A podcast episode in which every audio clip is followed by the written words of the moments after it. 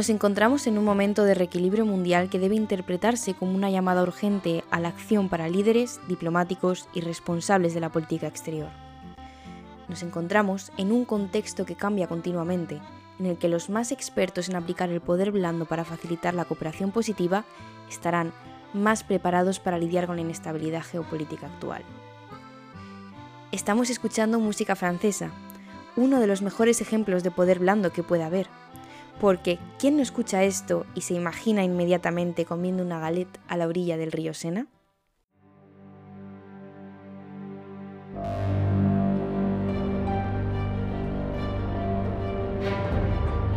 Desde la trinchera. Bienvenidos a Desde la trinchera. En primer lugar, felicitaros a todas aquellas que escucháis nuestro programa por este bonito lunes 8 de marzo.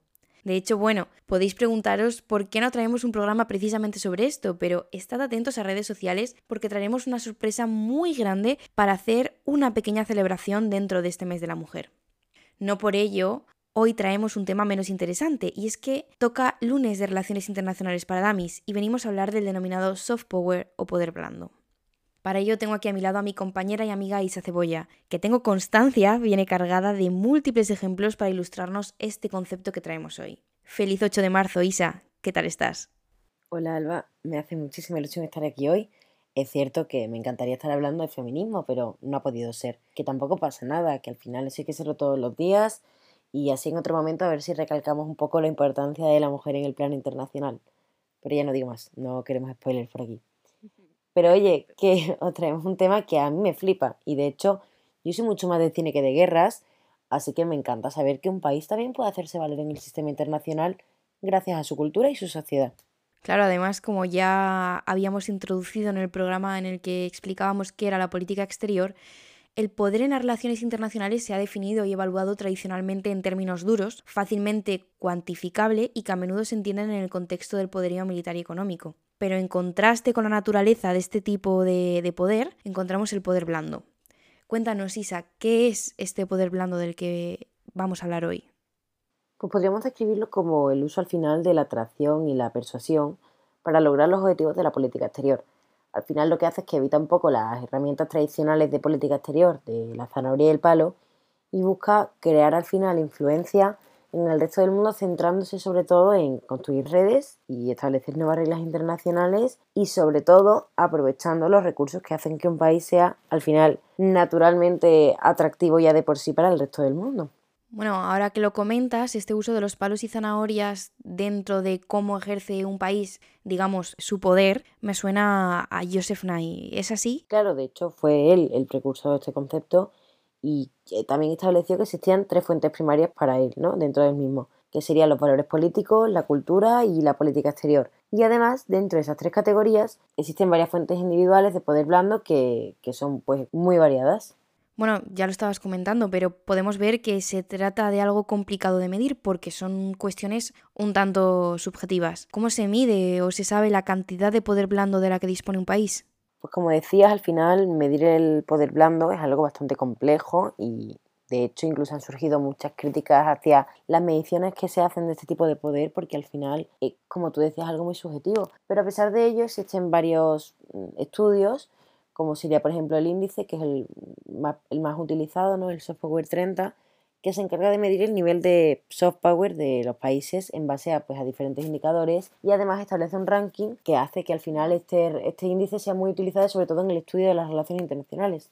Bueno, de hecho, yo he estado investigando hace un rato sobre este índice que ya venías diciendo de, Soft Power 30 y se trata de una de las evaluaciones comparativas más completas que hay para medir el soft power. Este índice combina datos objetivos y encuestas internacionales para construir lo que el ya mencionado profesor Nye ha descrito como la imagen más clara del poder blando global hasta la fecha. Claro, el índice además combina datos objetivos en seis categorías diferentes, por lo que es muy amplio. Tiene en cuenta el gobierno, la cultura, la educación, el compromiso global, la empresa y el aspecto digital. Y además eso lo combina con encuestas internacionales que al final permiten que el índice pues aporte una imagen muy global y un análisis completo de lo que es el poder blando. Y de hecho es súper llamativo porque al final la metodología que sigue este índice está marcada por tres elementos muy innovadores, ¿no? que es lo que hacen que al final acabe destacando. Que serían, pues en primer lugar, que tiene un componente digital brutal, que se ha desarrollado en colaboración con Facebook y trabajan conjuntamente al final para crear y recopilar pues esas nuevas, métricas sobre la diplomacia digital de los países. También contiene encuestas internacionales a más de 25 países que brindan cobertura de todas las regiones importantes del mundo y aportan más una visión más global y también tienen en cuenta 75 variables diferentes que al final se convierten en datos y calculan una puntuación para cada país que al final permite clasificar sus recursos de poder blando a nivel global. Bueno, como ya estabas comentando, Isa, dentro de esta complejidad que supone el medir algo tan amplio como es el poder blando, se trata de una iniciativa bastante completa y útil. Pero bueno, cuéntame, ¿Qué países se encuentran a la cabeza de este estudio? Pues en el último año Francia se encuentra ocupando el primer lugar, no es de extrañar, y está seguido por Reino Unido, Alemania y curiosamente Suecia y después Estados Unidos. Como decíamos, no es raro que Francia sea el primero. Al final tiene una rica oferta cultural a nivel de arte, cine, comida, deporte, turismo. Tiene el mayor número de restaurantes con estrellas Michelin del mundo y la cocina francesa está reconocida por la UNESCO como patrimonio cultural inmaterial. Y también sin tener en cuenta que alberga iconos culturales como la Torre Eiffel, el Louvre, millones de museos, galerías, París, mm, la ciudad del amor. Vaya, con esto que me cuentas, sí que dan ganas de, mudarse a Francia, que al final es eso, ¿no? El que yo o cualquiera de nuestros oyentes cuando lo escuche, o bueno, persona en general, sienta ganas de visitar o se sienta atraído por el país en cuestión que intenta aumentar su poder blando, en este caso Francia. Ahí es donde reside la magia del soft power. De hecho, tras echar un vistazo a este índice y bueno, a su estudio en general, el cual animo completamente a que busquéis si, si os interesa el tema, existen un montón de cuestiones que sería súper interesante para reflexionar sobre ellas o, o comentar. Como por ejemplo, como ya decías, ¿por qué Suecia se sitúa por delante de los Estados Unidos en este ranking? O no sé, ¿cuáles son los sesgos comunes de los países de esta lista? Pero bueno, a pesar de que me resulte un tema apasionante y que se podría hablar, hilar con muchísimas otras cuestiones, no tenemos todo el tiempo del mundo. Aún así, tras este episodio, nuestros oyentes pueden saber que inauguramos un especial sobre el poder blando y en los próximos programas que iremos lanzando a lo largo de estos meses podrán escuchar casos más concretos a la par que muy interesantes como puede ser el primero que trataremos, España y el deporte a todos esos fans del deporte español que nos escucháis, de Nadal, de Alonso, de Casillas o Puyol, os animo a que estéis pendientes de este programa. Pero por terminar ya, ¿dónde nos encontramos nosotros en el ranking y por qué? Pues en el último año España ha mejorado su posición en el entorno del soft power o poder blando. Y de hecho queda demostrado tanto por el estudio que veníamos hablando, que como ya decimos es el más importante, como por otro que es súper útil también, que es el Global Soft Power Index y según el informe somos reconocidos mundialmente por la movilidad de nuestros habitantes, por nuestra oferta de ocio, que no me extraña nada, y por el éxito de muchas de nuestras marcas y productos que salen de nuestras fronteras. Y por otra parte, la gastronomía, la alta cocina española también son de las más valoradas en el mundo, y al igual que nuestro patrimonio histórico, nuestro arte, nuestro deporte y sobre todo nuestro estilo de vida.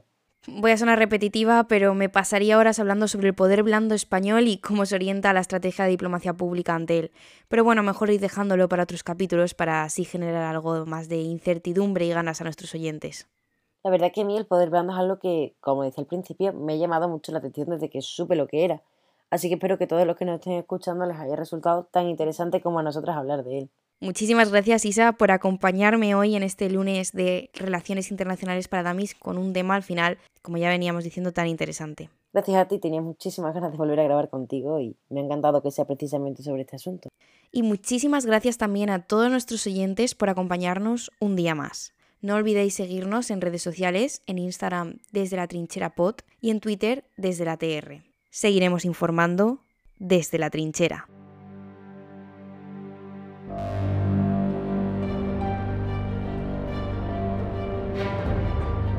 Desde la trinchera.